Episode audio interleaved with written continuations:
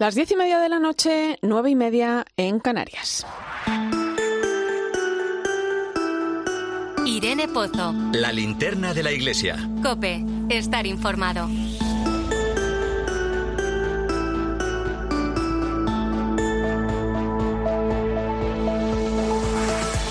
¿Qué tal? Muy buenas noches. Casi sin darnos cuenta, estamos a punto de comenzar el mes de agosto, un mes que para muchos pues trae las ansiadas vacaciones de verano, días de descanso, pero también días en los que vamos a vivir un acontecimiento de fe importante, especialmente los más jóvenes.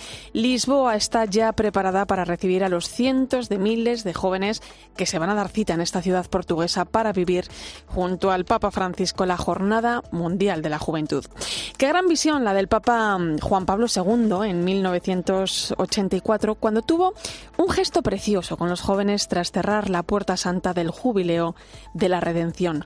En aquel momento, la cruz que había acompañado el Año Santo, una cruz eh, de madera de casi cuatro metros de altura, era confiada a los jóvenes para que la llevaran por todo el mundo para anunciar que solo en Cristo muerto y resucitado hay salvación y redención.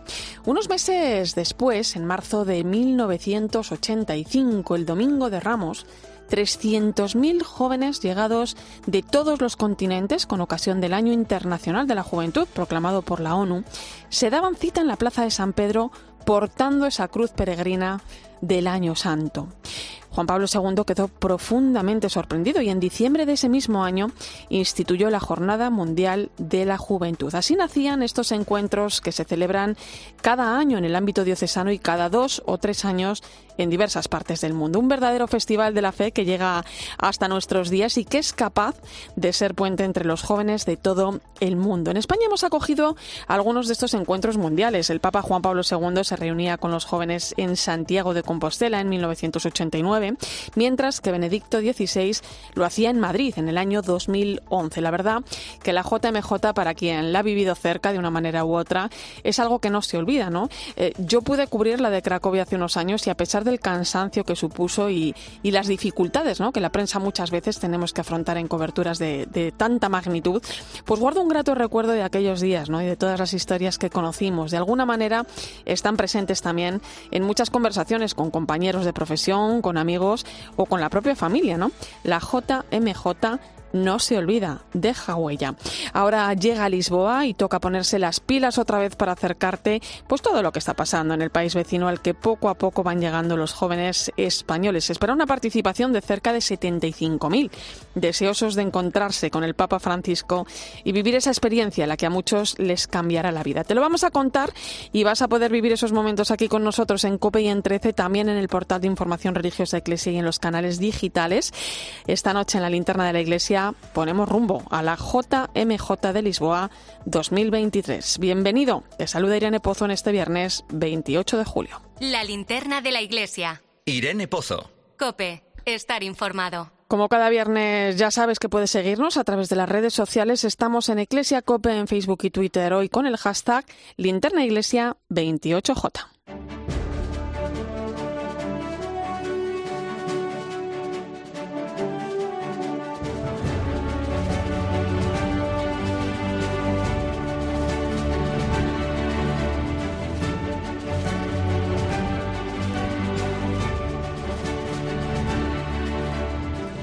Repasamos hasta ahora las principales claves de la actualidad de la Iglesia que nos deja la semana. Nacho de Gamón, buenas noches. Buenas noches, Irene. Comenzamos en Lisboa, donde ya está todo preparado para acoger a los cientos de miles de jóvenes que van a participar en la JMJ que comenzará el próximo martes. Sí, los jóvenes que ya han ido llegando al país están disfrutando de los llamados días en las diócesis, una oportunidad para conocer de cerca la Iglesia en el país luso, entre ellos un nutrido grupo de españoles. Faustino Catalina, buenas noches.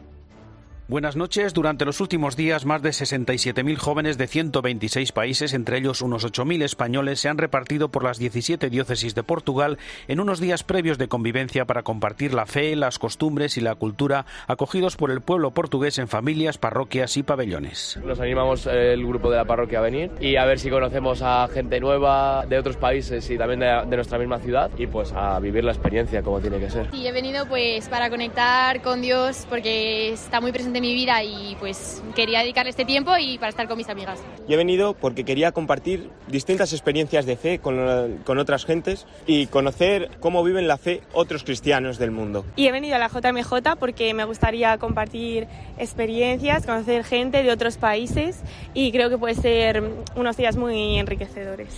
El lunes tendrá lugar en Estoril el encuentro de bienvenida al que se espera asistan unos 38.000 jóvenes españoles de 67 diócesis, 32 congregaciones religiosas y 11 movimientos. Tras los testimonios de lo vivido durante los meses de preparación de esta JMJ, se celebrará una misa presidida por el cardenal Juan José Omella, presidente de la Conferencia Episcopal, que concelebrarán 64 obispos y más de un millar de sacerdotes. A continuación tendrá lugar un festival, Caminos de Juventud, en el que actuarán varios artistas españoles como Unai Quirós, Nico Montero, La Voz del Desierto, Griles y Nacho Cano con algunas canciones de su musical Malinche, un concierto que presentará nuestro compañero Guillén Climent de Megastar FM.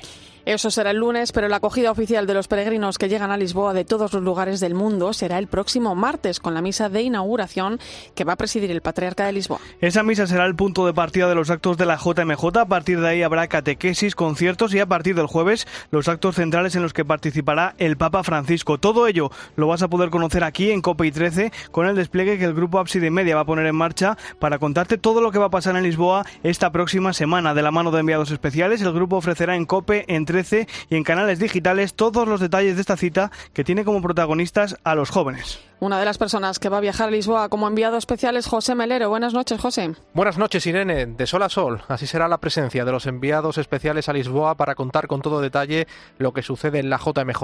Testimonios, catequesis, celebraciones eucarísticas, conciertos, anécdotas y vivencias irán cobrando protagonismo en la programación de COPE y 13 y sus canales digitales en una semana que será especial para los peregrinos que estarán en la capital portuguesa, muchos de ellos españoles.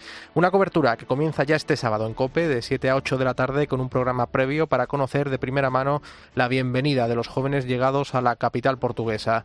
El encuentro de los peregrinos de nuestro país tendrá lugar en la tarde del lunes en Estoril, donde 13 y cope.es emitirán la misa presidida por el presidente de la conferencia episcopal, el cardenal Juan José Omella, y el posterior festival Caminos de Juventud. El Papa Francisco llegará el miércoles por la tarde a Lisboa. Cope y 13 te irán informando minuto a minuto de la presencia del Santo Padre en la capital portuguesa. Habrá una programación especial con motivo del Via Crucis del Papa el viernes con los jóvenes desde la colina do Encontro, el sábado con la vigilia en el campo de Gracia y ya el domingo con la Santa Misa que cerrará la JMJ de Lisboa.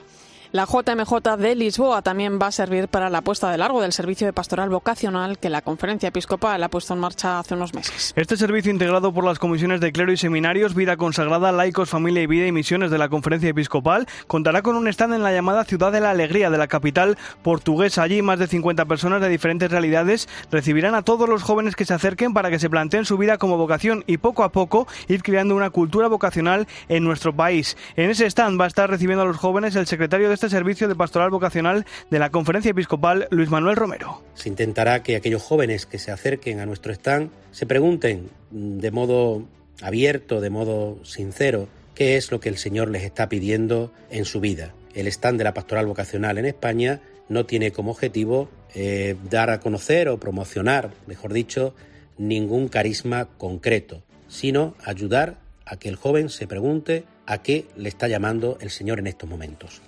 Nos vamos ahora a Alicante porque allí concretamente en Benidorm ha comenzado hace un rato el Low Festival, un festival de música que va a congregar a cerca de 23.000 personas. En el cartel, entre otros, están Viva Suecia, Interpol o de o Bacines que van a actuar esta noche. Entre los stands oficiales que se han instalado en los alrededores de los escenarios hay una tienda de ropa muy especial porque es de Moda Re, el proyecto textil de Caritas Española que ofrece una segunda vida a la ropa. Ha sido creada por la diseñadora María Escoté y cuenta con más de 100 kilos de tela vaquera. Manuel León es el coordinador de Moda Re. La iniciativa de poner una pop-up en el festival eh, surge un poco por seguir abriendo esa conversación que abrimos a inicios del año pasado con la campaña Redefine tu Dress Code. ¿no? Eh, abrir esa conversación con ese público joven, más concienciado eh, con lo medioambiental. y entendíamos que precisamente un festival donde normalmente la gente acude con un único con un único outfit, con una, una, moda de vestir que no volverá a utilizar nunca más, pues era el lugar idóneo para hacer ese tipo de, de concienciación. Y vamos a terminar en Málaga, donde esta semana se está celebrando la Asamblea General de la Juventud Estudiante Católica, la JEC. Durante estos días se están aprobando los nuevos estatutos, el material didáctico que utilizarán durante los próximos tres años y se formará un nuevo equipo de trabajo uno de los participantes de esta Asamblea General se llama Rodrigo, tiene 17 años y estudia bachillerato en Palencia. Nos juntamos para hablar de, opiniones y compartir ideas que nos interesan a los jóvenes de secundaria, haciendo votaciones o reflexiones sobre el autocuidado o sobre el cuidado al prójimo, haciendo también oraciones y luego pues eh, también hablamos sobre lo que nos puede llegar a preocupar de la sociedad eh, de hoy en día y de la que puede llegar a ser dentro de unos 5 o 10 años. Podemos mejorar en el cuidado del medio ambiente, donde la Iglesia pues podría eh, tener más importancia para los jóvenes en cada día enfocar más el movimiento en el cuidado del prójimo, como he dicho antes, y en el cuidado del mundo en general. Pues muchas gracias, Nacho Gamón. Gracias a ti, Irene. Nos vamos precisamente hasta allí, hasta Málaga, para hablar con la presidenta de la Juventud Estudiante Católica. Recordemos que allí se está celebrando esa Asamblea General de la Juventud Estudiante Católica.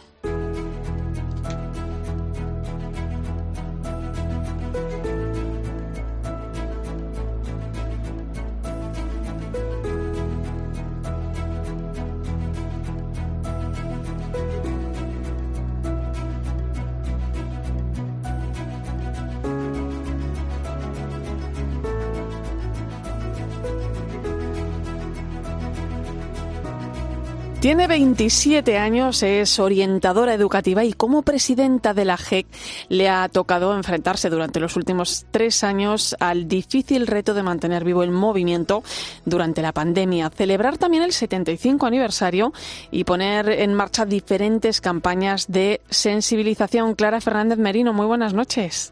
Buenas noches, Irene. La Asamblea General de la JEC, la Juventud Estudiante Católica, que estáis celebrando estos días, eh, tiene dos partes, ¿no? La primera se ha desarrollado entre el martes y hoy viernes y ha servido pues para ir marcando ¿no? las líneas de, de, orientación ¿no? que va a seguir el movimiento en los próximos tres años. ¿no? ¿En qué aspectos os habéis centrado principalmente, Clara?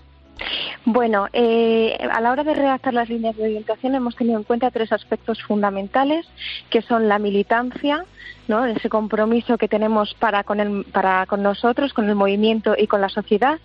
Eh, por otra parte, los objetivos generales específicos y medios que vamos a proponer de cara al movimiento como organización y estructura.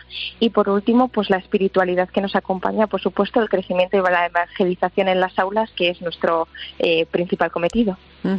Eh, claro, el mundo en los últimos años ha sufrido grandes cambios a raíz, sobre todo, pues de la pandemia que hemos vivido, ¿no? Hay nuevos desafíos. Eh, no sé si eh, en el horizonte, ¿no? De la JEC esto también cambia mucho, ¿no? ¿Podemos ir avanzando a alguna conclusión o alguna de esas líneas de orientación que vais a seguir en los próximos años?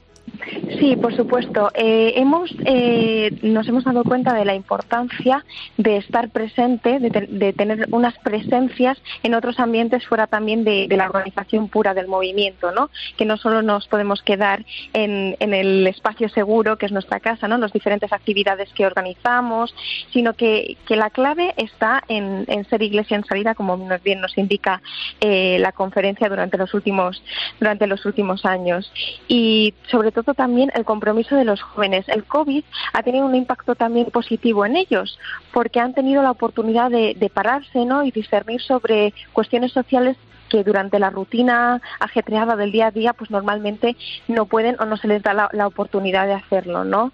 De hecho, en nuestros números se refleja el aumento de, nuestro índice de militancia en nuestra etapa de, secundaria. Muy bueno. Eh, por supuesto, la Iglesia también con los jóvenes eh, tiene que estar en medio del mundo, ¿no? Eh, Tú que tienes contacto habitual con, con los jóvenes, bueno, pues a los que muchas veces creo que no escuchamos lo suficiente, ¿no? ¿Qué os preocupa? Que, pues mira, las últimas campañas que, que hemos decidido, porque en, en, la JEC siempre la última palabra la tienen ellos, ¿no? Al final sí que es verdad que tenemos adultos que nos acompañan y, nos guían, pero lo que principalmente nos caracteriza es ser un movimiento juvenil, es eso, que ellos deciden. Las últimas campañas han sido sobre eh, redes sociales, por supuesto, a nivel de pandemia, la conexión y la comunicación ha ido vía telemática completamente. Su uso, tanto peligros como beneficios, ¿no? Cómo podemos usarlo en, en beneficio de la, de la sociedad.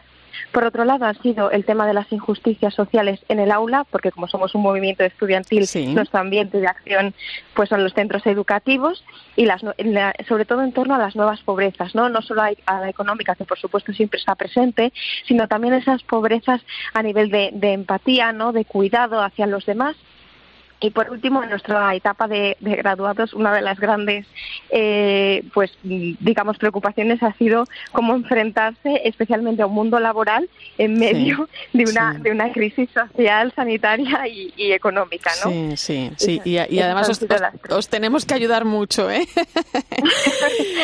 Oye, Clara, estos días también vais a actualizar los estatutos y además toca renovar algunos cargos, ¿no? En tu caso finalizas tu etapa como presidenta. Eh, ¿Qué balance haces de todo este tiempo, estos tres años, ¿no? al frente de la Juventud Estudiante Católica? Bueno, sin duda ha sido un proceso de aprendizaje enorme, ¿no? Al final no no hay una no hay una preparación para esto, ¿no? No hay una carrera para ser presidenta o líder de ningún tipo de movimiento o asociación, ¿no? Vas aprendiendo sobre la marcha y parece que justo cuando ya lo tienes dominado te tienes que ir, ¿no? Pero pero creo que la esencia también está en saber dejar tu, tu granito de arena y saber irte para que otros puedan hacer lo mismo, ¿no? Y que se construya algo que realmente sea fuerte y sea de todos, ¿no? Sea de la comunidad. Al final yo ya con 27 con 27 años pues no tengo las mismas preocupaciones o necesidades que pueden tener nuestros militantes de, de 16 o incluso alguien de, de 22, ¿no? Entonces, eh, eh, bueno, creo que es esencial. Bueno, porque de hecho allí en Málaga eh, hay chavales entre los 14 y los 30 años, ¿no? Efectivamente. De hecho, la, más pequeña tiene 13. Fíjate.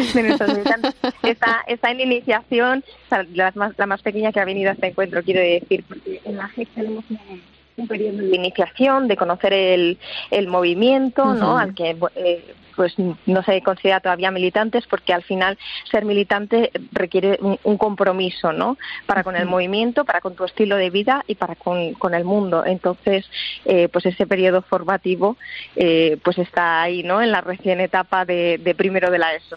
Bueno, son los jóvenes de la Acción Católica. ¿eh? Por cierto, me tienes que explicar, por favor, eh, en qué consiste el juego que vais a usar en la GEC como herramienta formativa. ¿Qué es eso? Pues mira, el proyecto del juego eh, lleva detrás un año y medio de, trabajo y está creado completamente por, por militantes.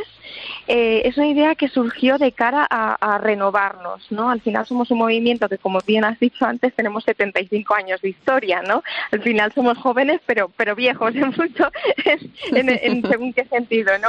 Entonces siempre andamos con, con ideas creativas de cómo acercarnos y cómo llevar eh, lo que es la GEC y sobre todo la, la, misión de evangelizar las aulas. Y de ahí surgió la, idea de, hacer un juego, ¿no? En el que este, el juego está basado en, en los tres pasos de la revisión de vida de Acción Católica, el ver, juzgar, actuar y hemos añadido un cuarto paso que sería el revisar y de, forma que los jugadores se eh, formarían un grupo de revisión de vida y se van enfrentando a, un curso completo de la GEC en el que hay pues malas vibras, ¿no? Pues actitudes pasotas, eh, falta de convocatoria o lo típico de no voy a una reunión porque tengo examen, no tengo partido, ¿no? Cosas a las que nos enfrentamos todos los días y de allí pues con las herramientas de de, la GEC, pues vas consiguiendo afianzar lo que es tu, tu militancia y luego también aparecen todos los encuentros que vamos haciendo a lo largo de, del año y de los cursos para que, bueno, pues digamos que esas son las cartas de acción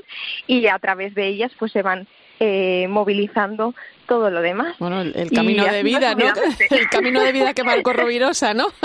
exacto, exacto. Oye, que mm, no te he preguntado qué tal lo estáis eh, pasando allí en Málaga, porque eh, no debemos olvidar que estamos hablando de un movimiento de gente muy joven, lo decíamos antes, ¿no? Entre 14, 13 me decías que hay alguna persona y 30 años, ¿no? Muchos de esos chicos que están estos días allí contigo, pues aún estudian la ESO. Imagino que, que hay tiempo, ¿no? Para algo más que para debates y votaciones. Sí, efectivamente. O sea, eh, además de ser, de ser una asamblea, eh, este encuentro está orientado como eh, jornada de formación. Este año el tema que hemos elegido es la cultura del cuidado a través de nuestro lema somos templo, eh, cuidemos y cuidémonos y entonces, eh, bueno, cada día está orientado al cuidado propio, al cuidado de, de, los demás y al cuidado de la casa común. Y en torno a eso se giran todas las actividades lúdicas y formativas para ellos. eh, claro, estos días también son protagonistas eh, los jóvenes por la celebración en Lisboa ¿no? de la Jornada Mundial de la Juventud, que como sabes, pues comienza oficialmente eh, la semana que viene, el martes que viene. Eh, de todos los chicos que estéis en la Asamblea General, imagino que muchos pondrán rumbo a Lisboa luego, ¿no? Sí, efectivamente. Sí que es cierto que como GEC, pues tampoco somos un movimiento excesivamente eh, grande, ¿no? Hacemos lo, hacemos lo que podemos. Entonces, no hemos podido organizar lo que es el viaje desde aquí, además con la asamblea, pero sí hemos animado a nuestros militantes a que participen de sus diócesis uh -huh. y, con, y hagan ese camino junto con ellas. Y además, nuestro movimiento internacional eh, hace allí una, una, parada en apoyo a la GEC de Portugal, que están poniendo sus fuerzas en este, en este gran encuentro, claro. Pues que lo pase muy bien el que pueda viajar a Lisboa, a, a, esa JMJ, que terminéis también vuestra Asamblea General, que creo que finaliza este domingo, ¿no? De la mejor manera posible. Clara Fernández Merino, presidenta de la Juventud Estudiante Católica, y gracias por ayudarnos a poner en valor a la juventud, que sois un verdadero tesoro y que la Iglesia os necesita. Claro que sí, un fuerte abrazo. Muchas gracias, Irene. Escuchas la linterna de la Iglesia. Con Irene Pozo. Cope, estar informado. Pues ponemos rumbo a esa Jornada Mundial de la Juventud de Lisboa que comienza oficialmente el próximo martes y donde España llevará más peregrinos que Portugal. Muchos de ellos ya están disfrutando de lo que se conoce como los días en las diócesis. ¿Qué son? ¿Qué hacen durante estos días previos a la JMJ los jóvenes? Se lo han contado a Manu Torralba.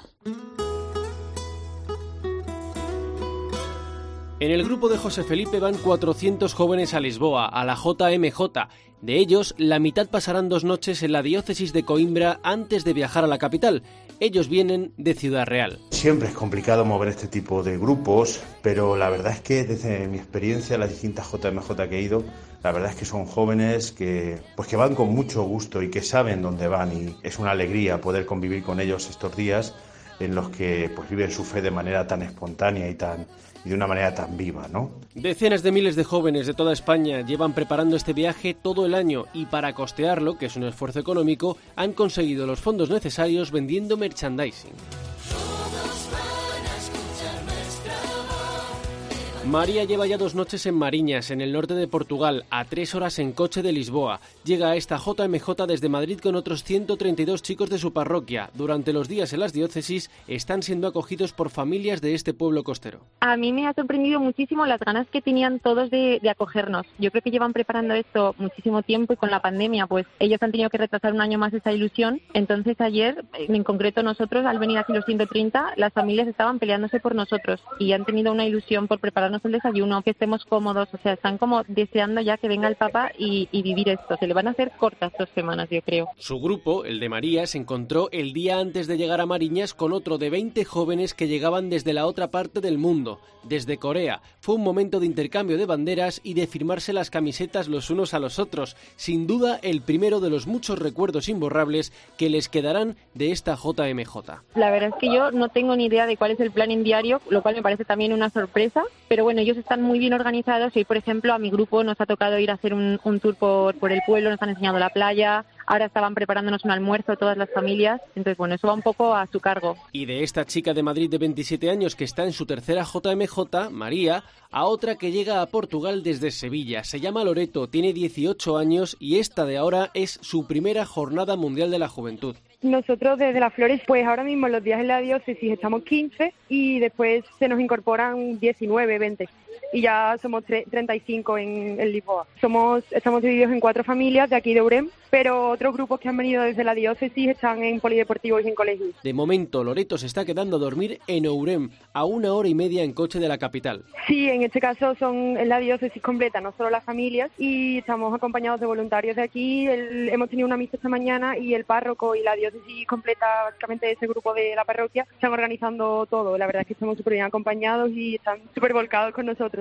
Como nos cuentan Loreto y María, los días en las diócesis están siendo una sorpresa continua porque son los chicos de las iglesias locales los que ejercen de anfitriones y les están preparando el planning de cada día antes de llegar a Lisboa para ahí sí vivir en primera persona esta JMJ 2023.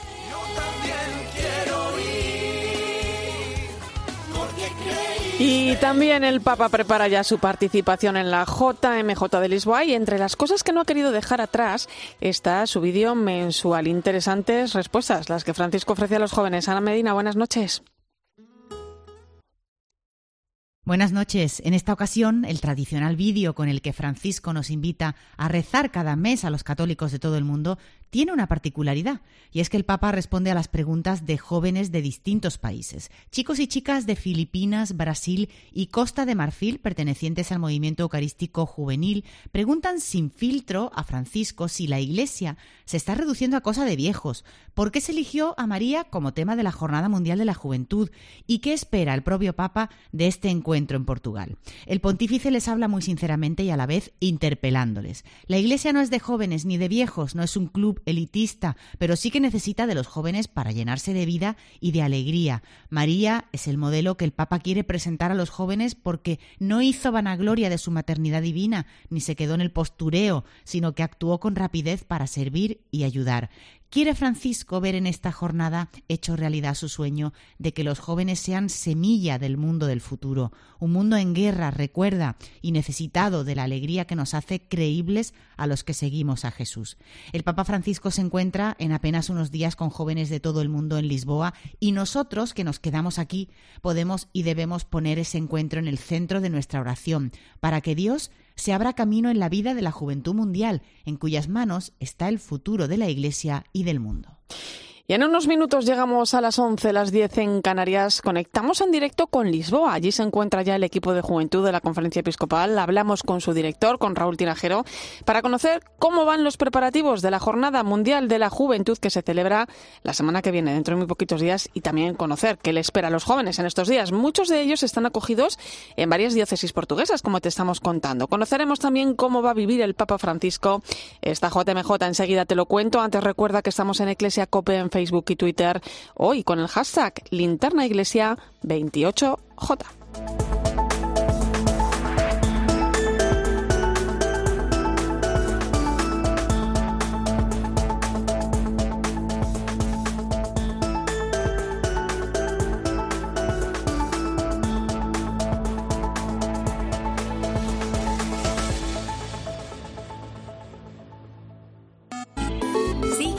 Pozo en Twitter en arroba eclesiacope, en nuestro muro de Facebook, eclesiacope y en cope.es. En España, el carnet de conducir no tiene una fecha de caducidad.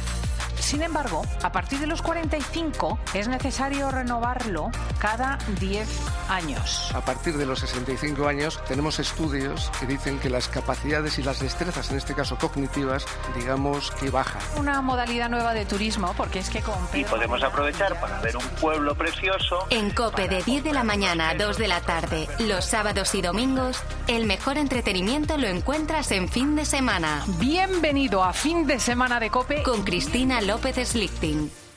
UMAS, mutua especialista en seguros para el sector educativo. Ofrecemos una solución integral para los colegios y guarderías. Daños patrimoniales, responsabilidad civil, accidentes de alumnos. Más de 1.400 centros ya confían en nosotros. Visítanos en umas.es. UMAS, más de 40 años de vocación de servicio.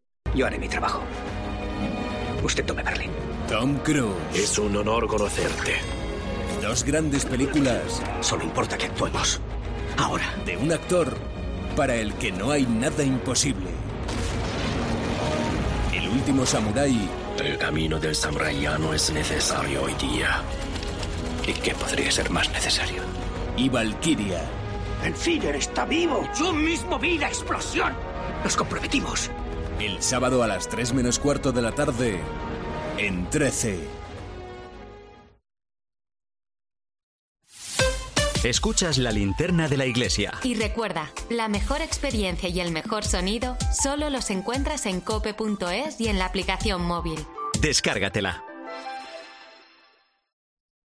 Tenemos la pulpa de hacer tus platos más sabrosos, exquisitos y nutritivos, porque utilizamos 140 gramos de tomate para elaborar 100 gramos de tomate triturado. Que no te den agua por pulpa de tomate. Exige 140 calidad superior.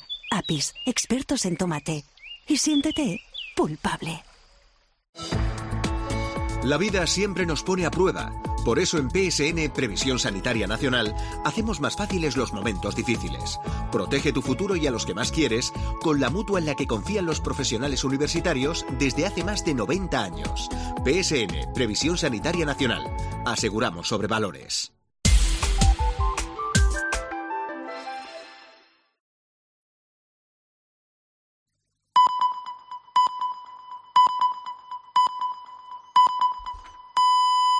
Son las 11 de la noche, las 10 en Canarias.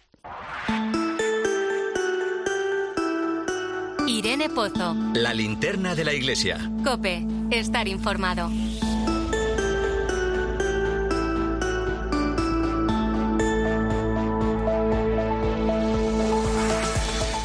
Y a esta hora ponemos el foco de esta linterna de la Iglesia en el Vaticano. Allí está nuestra corresponsal, Eva Fernández, haciendo ya las maletas para acompañar al Papa Francisco en su viaje a Lisboa. Eva, buenas noches. Muy buenas noches, Irene. Oye, estos días no hay duda de que los jóvenes son los verdaderos protagonistas de todo lo que estamos viviendo. Eh, antes de poner rumbo a Lisboa, el Papa Francisco ha querido hacerles presentes, eh, bueno, pues a través de encuentros, de mensajes, de vídeos, ¿no? Incluso un simpático Popecast que le ha, que le ha dicho el Papa a los jóvenes. La verdad es que sí, está claro que estos días los jóvenes son la niña de los ojos del Papa, ¿no? Y que los tiene en su corazón, porque lo hemos podido comprobar a lo largo de toda la semana. Este, este podcast, por ejemplo, es eh, muy simpático y, bastante profundo, ¿no? El Papa responde eh, las inquietudes de distintos jóvenes de procedencias diversas. A Jonás, por ejemplo, le recuerda que Jesús eh, camina siempre junto a nosotros, incluso en el caso de que seamos pecadores, porque nos ama tal y como somos. Luego hay dos testimonios eh, impactantes de Eduard de Rumanía y Valeric de Rusia que preguntan al Papa desde un centro de detención de menores, le cuentan que han crecido entre gestos de desprecio. A Valery además lo abandonaron sus padres en un orfanato y, como resultado están en la cárcel por atracos, venta de droga, pero aseguran al Papa que ya han dejado atrás su pasado. ¿no? Y, eh, Francisco les, les asegura que, que la vida no se ahoga en los errores, que nuestros errores muchas veces nos hacen reflexionar para seguir adelante. Y luego esta semana, eh, que yo no sé, Irene, qué vacaciones está teniendo el Papa, porque no, no, no, sabemos qué vacaciones está teniendo, porque todos los días eh, tiene reuniones, ¿no? Pero se ha reunido con un grupo de jóvenes del Reino Christi, que de paso por Roma antes de la Jornada Mundial de la Juventud, y les ha animado a rezar, les decía, de forma auténtica con Jesús, ¿no? Y les aconsejó tener paciencia con los demás y sobre todo paciencia con nosotros mismos por nuestros errores. Y luego también esta semana mm, también el Papa ha querido estar presente en un festival de jóvenes que se celebra en el santuario de Menjugore y les ha recordado que Dios tiene un plan de amor para cada uno de nosotros y les ha animado a que esta cita eh, que terminará el día 30, eh, sea como una peregrinación espiritual que les llevará al encuentro con el Señor en la Eucaristía, en la adoración, en la confesión, en las catequesis, en la oración silenciosa del rosario y también a través de los testimonios. Y por supuesto, fundamental, como nos ha adelantado Ana Medina, el vídeo con la intención de oración de este mes. ¿no? Es, es muy bonito, ¿no? Como es verdad que el Papa abre su corazón y asegura que, que le gustaría ver en Lisboa una semilla del mundo del, futuro. Y fíjate, Irene, que incluso el Papa ha escrito una carta con motivo del, del 30 aniversario del atentado eh, que la mafia realizó contra la Basílica de San Juan de Letrán, ¿no? Y entonces, eh, por eso decimos que, que, los jóvenes están en, el corazón del Papa, porque en esta carta se dirige eh, especialmente a los jóvenes y les pide tener la valentía de atreverse a alejarse de las mafias, ¿no? De todo tipo de mafias de todo el mundo, ¿no? Les dice que mm, ellos están llamados a ser parte activa del cambio de mentalidad, un rayo de luz en medio de la oscuridad y tienen que ser testigos de la libertad y de la justicia. O sea que Irene, el mm, Papa claramente ha estado preparando el terreno para la que se avecina. Efectivamente, y para poner rumbo ¿no? en unos días a, a Lisboa, ¿no? donde le esperan cientos de miles de jóvenes de todo el mundo mundo. Es la Jornada Mundial de la Juventud. ¿Cómo va a vivir el Papa estos días? ¿Qué nos espera de este viaje, Eva? Bueno, pues eh, nos espera regresar mejores para, para cambiar lo que tenemos alrededor, porque seguro que eso es lo que el Papa quiere, animará muchísimo a los jóvenes a ser semillas eh, de un futuro en el que la guerra esté desterrada, eh, les animará a no quedarse quietos, repetirá aquel hacer lío, ¿no? Eh, que escuchamos en Brasil, ¿no? Y, para ello el Papa en esta Jornada Mundial de la Juventud cuenta con un arma estratégica fundamental y única que es Fátima, ¿no? La cercanía de Fátima. De hecho, es, va a ser esencial, ¿no? Va a ser esencial la presencia de la Virgen. No me refiero únicamente a, la visita que hará el, el Papa el sábado, sino que la, inicialmente la visita al santuario no estaba prevista, se incluyó en la agenda del viaje precisamente porque el Papa quería acercarse a rezar por el fin de la guerra en Ucrania, una guerra que va a estar sin duda muy presente en esta Jornada Mundial de la Juventud. En el fondo, Lisboa eh, no está mm, muy lejos de Ucrania, ¿no? El Papa mm, tiene 86 años, pero, pero estoy segura que, que está contando las horas que le quedan para emprender este viaje de casi 2.000 kilómetros. he hablado hace un instante con una persona que ha estado con él esta misma tarde y, me ha contado que el Papa le está hablando del viaje de la JMJ como si fuera, vamos, solo le falta ir con la mochila eh, y, está prepara ha estado preparando todos los discursos, los ha estado repasando. Bueno, pues está muy, muy ilusionado. Mm, le verán todos los jóvenes muy cerquita porque mm, el Papa móvil nos facilita que la posibilidad de tener al Papa tan cerca, ¿no?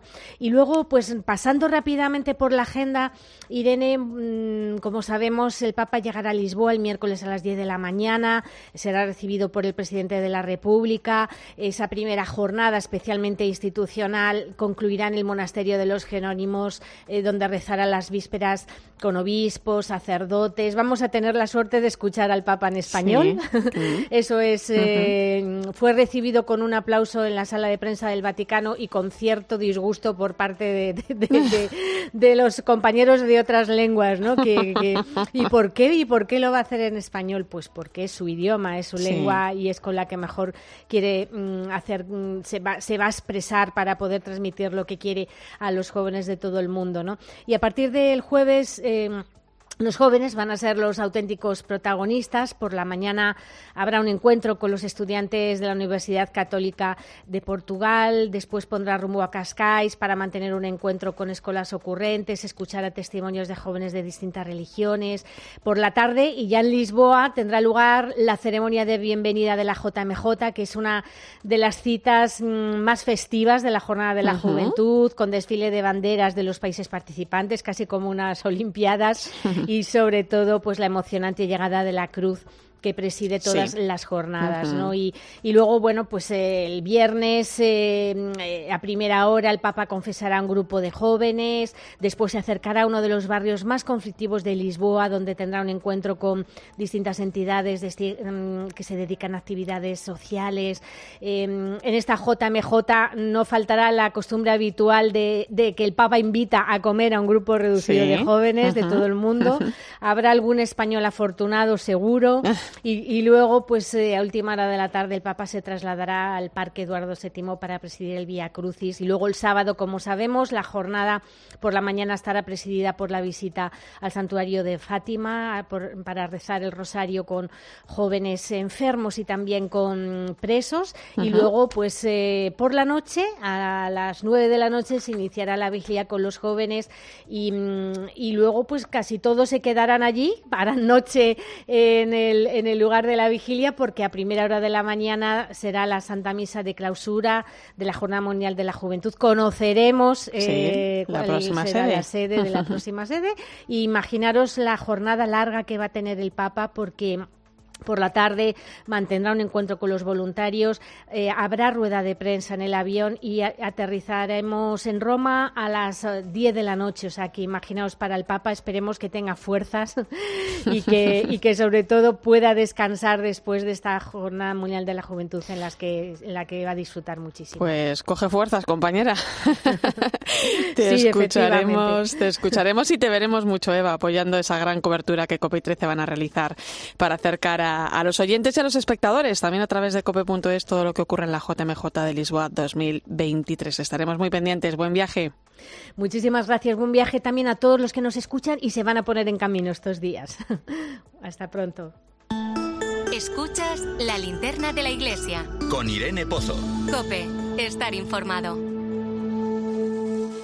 11 y 9 minutos de la noche, 19 en Canarias, entramos en tiempo de tertulia. Hoy con el análisis de la profesora y experta en doctrina social de la Iglesia, Teresa Conte. Bienvenida. Buenas noches, Irene. Y el director de la revista Vida Nueva, José Beltrán. Bienvenido. Muy buenas noches. Bueno, pues los jóvenes protagonistas estos días en los que nos disponemos a vivir junto a ellos la Jornada Mundial de la Juventud en Lisboa la semana que viene. Por fin, porque recordemos que estaba prevista su celebración el, el año pasado, pero durante la pandemia, bueno, pues se, se decidió posponer esta cita, que ahora sí llega con toda la seguridad sanitaria. Según cifras oficiales, son 75.000 jóvenes españoles inscritos, acompañados de más de 70 obispos y muchos sacerdotes y responsables de, la pastoral juvenil. ¿Cómo debemos eh, mirar a esta Jornada Mundial de la Juventud? ¿Qué supone? Eh, iba a decir, nos lo contarán cuando hayan ido. eh, no, pero eh, para los para los jóvenes, sin lugar a dudas, yo creo que una oportunidad y un regalo maravilloso de encontrarse con miles de otros jóvenes de todo el mundo que hablando lenguas distintas comparten una misma fe. Probablemente muchos también irán no sabiendo muy bien que van a encontrarse y ojalá eh, se encuentren con quien deben. Y para la Iglesia, sin lugar a duda, esperanza, ¿no? Eh, que tantos jóvenes, solo pienso, si, si estamos hablando, no, no, conozco las cifras por países, ¿eh? lo, lo, confieso, pero es verdad que, que, se han ido publicando las cifras de jóvenes españoles, 75.000 jóvenes. Creo que es una, una buena cifra. Es verdad que Portugal está aquí al lado, pero no es la proximidad, yo creo, la motivación fundamental, ¿no? Por lo tanto, yo creo que esperanza.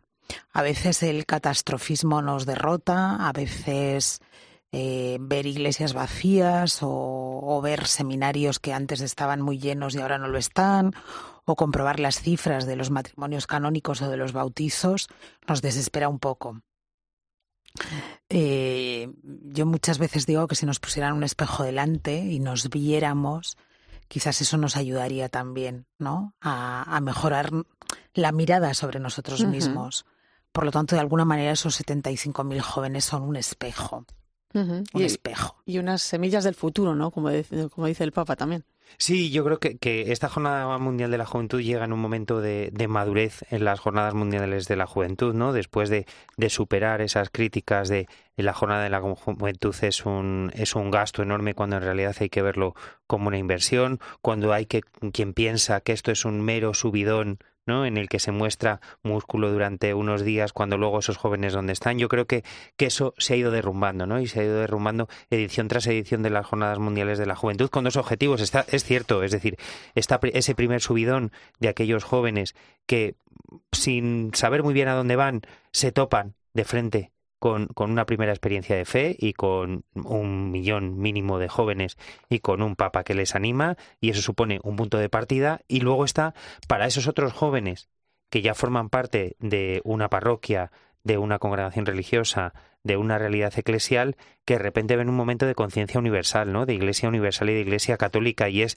para seguir un paso más adelante. Yo creo que, que en eso hemos aprendido mucho en la iglesia, es decir, que las jornadas mundiales de la, de la juventud no sean como un momento de efervescencia emocional, sino un punto en el camino, ¿no? Para unos punto de partida y para otros un empujoncito más dentro de ese acompañamiento. Va madurando, como bien dices.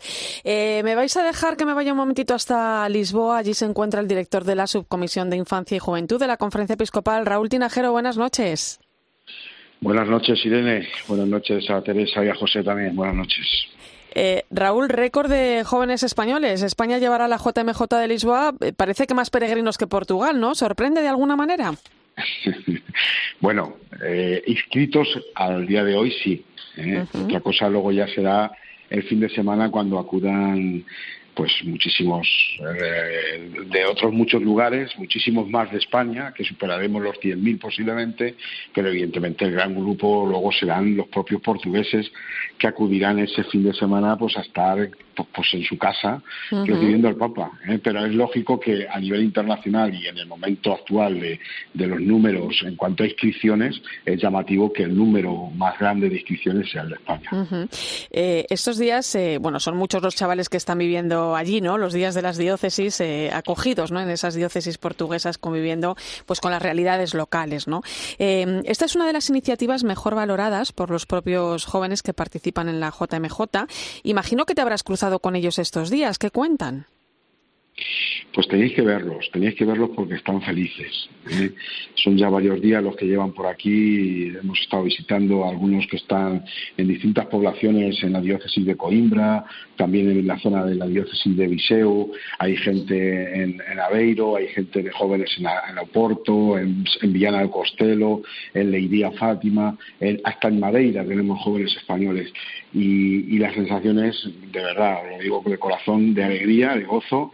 Eh, muchos de ellos es su primera JMJ, para muchos de ellos, eh, otros ya vienen con la experiencia de haberla vivido en otras ocasiones y tenéis que verles, ¿no? Porque vienen, llegan y, todo un pueblo volcado, como veíamos estos días, eh, cuando les recibían, que salen algunos con sus motos, todos con sus motos a recibirlos a la carretera, a los autobuses, con fiesta, con alegría, con pólvora, luego tenían ese ratito de oración todo el pueblo junto con ellos, luego los distribuían por familias, bueno, tenéis que ver la cara de estos jóvenes, de estos chavales, llenos de, increíble, ¿no? Decían, esto, ¿qué nos está pasando, no? y ya los dos días que llevan, hoy hablábamos con ellos y bueno, pues eh, la experiencia de, sentirse en casa. Algunos le decían, hasta luego mamá, ¿no? Se despedían de, sus propios, de su propia familia, ¿no? Oye, el lunes se celebra el encuentro de los españoles, será en Estoril, eh, como venimos contando, además de la Santa Misa que va a presidir el cardenal Omeya, tendrá lugar el Festival Caminos eh, de Juventud, ¿no? ¿Cómo van los preparativos en Estoril y también en Lisboa, ¿no? Donde tendrán los actos, lugar los actos centrales de esta JMJ? Bueno, pues la verdad es que van muy avanzados. Estamos prácticamente a dos días del encuentro y ya tiene que estar muy avanzado, si no estaríamos más, mal, ¿no? Eh, bueno, es verdad que un evento de este tipo lleva muchísimos, muchísimas eh, trabajo de logística, muchísimo mirar cualquier detalle. Estamos hablando de que nos vamos a juntar cerca de 40.000 de estos jóvenes españoles allí en, en Estoril, en ese jardín maravilloso de Estoril, donde, bueno, aparte de la Eucaristía, como dices tú, va a haber un festival y va a, va a haber sobre todo eh, un, momento de, de, mostrar, escuchaba ahora a José decir, de que estamos trabajando en la pastoral juvenil dentro de un proceso, de un proceso que lleva ya años, un proceso que, que, ha apostado por la comunión, por la coordinación, por ser conscientes de que caminamos y avanzamos con más fuerza y mostramos y evangelizamos más cuando más unidos estamos, ¿no? Y esto es lo que de alguna manera que dar a, dar a ver este encuentro de españoles que será el más grande que hemos hecho fuera de nuestro país, como españoles, ¿no? Como solo españoles, y, y, que, y que muestra ese, ese, ese, ese proceso. La JMJ no, no es algo que con la que se acaba todo, ¿no? La JMJ es un momento importante dentro de un proceso eh, que llevamos trabajando años y que el esfuerzo en la parroquia, en el colegio, en la congregación, en la realidad concreta es el que ahora da sus frutos en este maravilloso encuentro primero de españoles y después evidentemente con todos los jóvenes del mundo. Te quiere preguntar José Beltrán. Sí, bueno, lo primero, buenas noches. Eh, Raúl, Buenas noches. Yo, mi primera reflexión es que más importante que haya más españoles que portugueses, creo que es que haya más españoles que italianos, porque tradicionalmente los que hemos participado en la JMJ, eh, Italia se mueve una barbaridad y sí que es sorprendente que estemos por encima de los italianos. Eso es fruto de, intuyo, de un trabajo muy bien hecho en, en el día a día, en las parroquias, en los movimientos, en las congregaciones religiosas, ¿no? Precisamente de que la gente cree en la JMJ, ¿no? Si uno echa la vista atrás a esa JMJ de Santiago de Compostela del 89, que es la que quizá marca el pistoletazo de salida, se han hecho cosas y se han hecho bien, ¿no? Sí, yo creo que sí. No digo que allí estábamos en el 89 algunos, hmm. siendo chavales jóvenes, ¿no? Pero sí, sí, es cierto que yo creo que se está haciendo un camino, un camino, lo decía, un camino importante y un camino que además ese festival que vamos a celebrar, se llama Caminos de Juventud, ¿no? Caminos de apostar por los jóvenes, de apostar por, por, por ese protagonismo de los jóvenes en, en, las comunidades pequeñas, en las realidades pequeñas, ¿no? Y que después da sus frutos. Es llamativo, sí es verdad que Italia siempre ha sido la que ha llevado un poco la voz cantante en las jornadas mundiales, siempre ha sido la que ha llevado los mayores números y bueno, es llamativo que, vale que tenemos Portugal, son nuestros vecinos de al lado, pero sí es verdad que es llamativo que haya esta movida tan grande y tan de tantos jóvenes y de tantos chavales que bueno muestran que, que por mucho que podamos estar viviendo una situación complicada o venir de una pandemia que nos ha marcado tantísimo, joda, el trabajo se está haciendo y se está haciendo con un deseo, que lo vuelvo a insistir, que yo creo que es una de las cosas que, que, muestran este, este, este, este, caminar juntos, ¿no? que es la comunión. ¿eh? Esa comunión que, ah, evidentemente ahora con la fuerza de la sinodalidad toma un protagonismo tan importante y que llevamos haciendo años en pastoral con jóvenes. Y también para, para mí es llamativo y es muy importante que, poder tenerlo aquí y comentarlo, el ser conscientes de que de que mm, eh, en otros tiempos y en otros momentos siempre ha sido positivo y se ha trabajado con la alegría y con la juventud. En España yo creo que ha sido siempre un referente en la pastoral con jóvenes, pero el trabajar e intentar que vivamos y caminemos juntos en comunión, con un deseo profundo de unirnos a la hora de evangelizar y sabiendo que es donde realmente vamos a hacer que el barco vaya con más fuerza e ilusione a muchos más, este es momento es un momento bonito y es un momento que nos toca vivir y que tenemos que, vivirlo con esperanza. Teresa. Em, recogiendo un poco esto último que decías, Raúl, esto también sirve para que agradezcamos o te agradezcamos a ti y a otros muchos, pero ahora estamos hablando contigo y además tú eres un referente en esta historia. Todo ese trabajo de estos años, sobre todo en, en la línea esa de la, de la comunión, ¿no? Pero dicho esto, yo quiero preguntarte eh, por tu experiencia personal, porque eh, tú llevas muchos años acompañando, guiando, liderando. Eh, no sé cómo vuelves todos los años que, toca, ¿no? Cada, jornada, no sé cómo regresas, pero a mí sí me gustaría escucharte decir a ti, ¿no? ¿Qué, qué, aprendes tú en cada una de esas jornadas? ¿Qué es lo que esa experiencia con jóvenes en las que ellos son los protagonistas? Em, te sirven a ti, te ayudan a ti, te confirman a ti en tu ministerio y en tu fe? Pues mira, te lo voy a decir claramente. Aprendo primero miradas. Miradas que se llenan de lágrimas, miradas que se llenan de esperanza, miradas que se llenan de, una expectativa de algo que, les ha desbordado, que les desborda y que dicen, aquí hay algo que evidentemente, por mucho que no lo conozca no acabe todavía de haber llegado a un encuentro personal, hay algo que evidentemente me choca, ¿no? ¿Eh? Me llevo, te lo puedo asegurar, y, es lo que después de muchas jornadas mundiales, me llevo la esperanza de que la Iglesia sigue sembrando y que somos todos parte de ese, de ese ser sembradores, ¿no? De ese dar lo mejor de nosotros, de ese aportar lo que tenemos. Me llevo la esperanza, ¿no? La esperanza de que estos chavales quizá a lo mejor van a volver y se van a encontrar la realidad eh, difícil y complicada, una realidad que a veces les, les, les, vuelve a caer en un vacío tan importante que les faltan esas comunidades vivas y llenas de esperanza donde puede ir su fe. Pero la semilla está sembrada y la esperanza es que dentro de unos años ellos van a tener que asumir responsabilidades en su vida, en la familia, en el trabajo, eh, incluso a lo mejor encuentran la vida consagrada como, como respuesta a lo que Dios les está pidiendo y ahí van a ser capaces de recordar que este momento, lo que vivieron en aquella jornada mundial o en las jornadas mundiales que han ido, les ha creado una, una, una experiencia vital que después va a salir en, en, su vida de día a día. ¿no? Es decir, por eso me quedo yo viéndoles a ellos. ¿Qué me quedo yo como sacerdote ¿Cómo me, ¿Qué me quedo yo como, como sacerdote que está trabajando con los jóvenes, como tantos sacerdotes, como tantos catequistas, como tantos monitores, como tantos religiosos que dan su tiempo continuamente por trabajar y pensar en los jóvenes? ¿Qué me quedo yo? Me quedo con la alegría y la satisfacción de que estamos haciendo y cumpliendo y respondiendo a lo que Dios nos está pidiendo y lo que la Iglesia nos, pide en este momento. Luego habrá más menos frutos, de una manera o de otra, pero mi tarea como sacerdote, como responsable, lo hablo con los monitores, con los laicos que trabajan con los jóvenes, nuestra tarea es estar ahí, acompañarles, ser felices con ellos, mirar esa mirada que, como digo, de alegría y a veces de llanto, pero de llanto de esperanza, ¿eh? y estar con ellos para reír y para llorar seguir acompañándolos porque esa es nuestra tarea. Es verdad que los años pasan para todos, y para mí también el primero. en el año 89, A ti no se te en el nota. año 89, sí, en el año 89 yo estaba con 17 años, así ya podéis hacer cálculos en aquella Jornada Mundial de la Juventud. ¿eh? Y, y, de verdad, o sea, invitaría a que los que están escuchándonos ahora, a los padres que tienen chavales jovencitos y que que les animen ya para la próxima Jornada Mundial de la Juventud. No sabemos dónde será todavía, pero que les animen. Pero lo sabremos en unos días, Raúl. pero vuelvo a repetir, ¿eh? la jornada como experiencia dentro de mucho, de un proceso más amplio, ¿no? Y, sí, y deja huella. Eh, pues muchas gracias, Raúl Tinajero, director de la Subcomisión de Infancia y Juventud de la Conferencia Episcopal. Que vaya muy bien estos días. Os seguimos de cerca. Muchísimas gracias y oye, permíteme Irene recordar que lo van a poder seguir todo desde 13TV, la misa de los españoles el lunes a las 8 de la tarde en directo ¿eh? y luego a las 12 de la noche el festival. El festival Caminos de Juventud con un regalo, participan muchos artistas y, está el regalo de Nacho Cano con ese musical con Malinche, ahí lo dejamos a partir de las 12 y media de la noche, claro que sí. Un fuerte abrazo, Raúl. Un abrazo grande, un abrazo grande, gracias. Gracias. 30 segundos. José.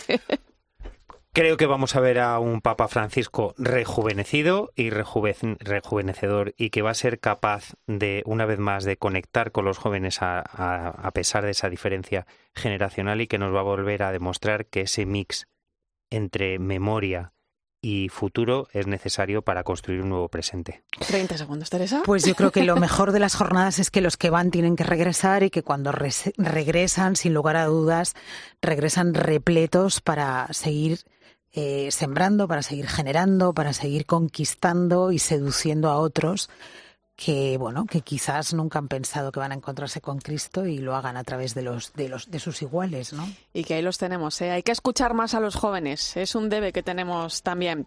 Bueno pues seguiremos muy de cerca esta visita a Lisboa y toda la jornada mundial de la juventud y lo contaremos aquí en Copa y también en 13 gracias José Beltrán. Un placer. Teresa contesta pronto. Si Dios quiere. Y gracias a ti por tu compañía esta noche. Ha sido un placer tenerte al otro lado de esta linterna de la iglesia. Te dejo ahora con el partidazo de Cope y Luis Monilla.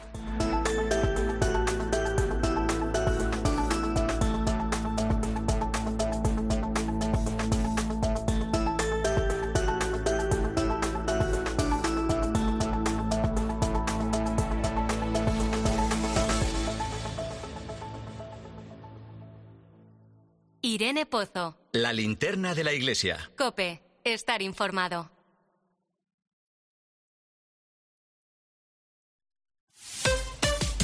Escuchas Cope. Y recuerda, la mejor experiencia y el mejor sonido solo los encuentras en cope.es y en la aplicación móvil. Descárgatela.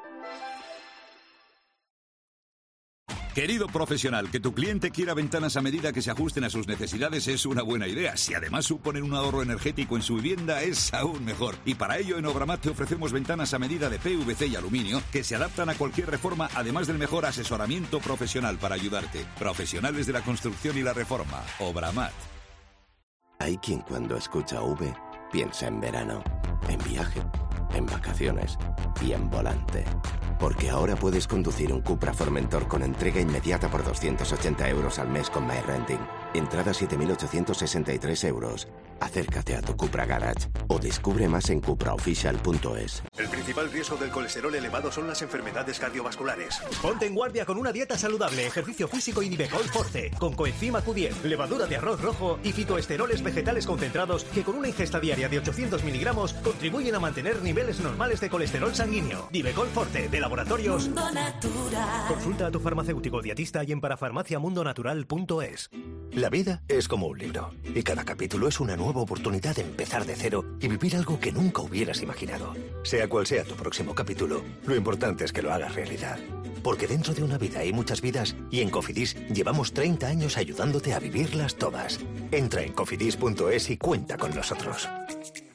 Lleva tu carrera de periodismo al siguiente nivel y especialízate en estrategia de medios y aplicación del data con el máster en comunicación digital, estrategia y data de Universidad Europea Online, con posibilidad de prácticas en COPE. Infórmate en universidadeuropea.com en el apartado de másters online. Universidad Europea Online. Ve más allá.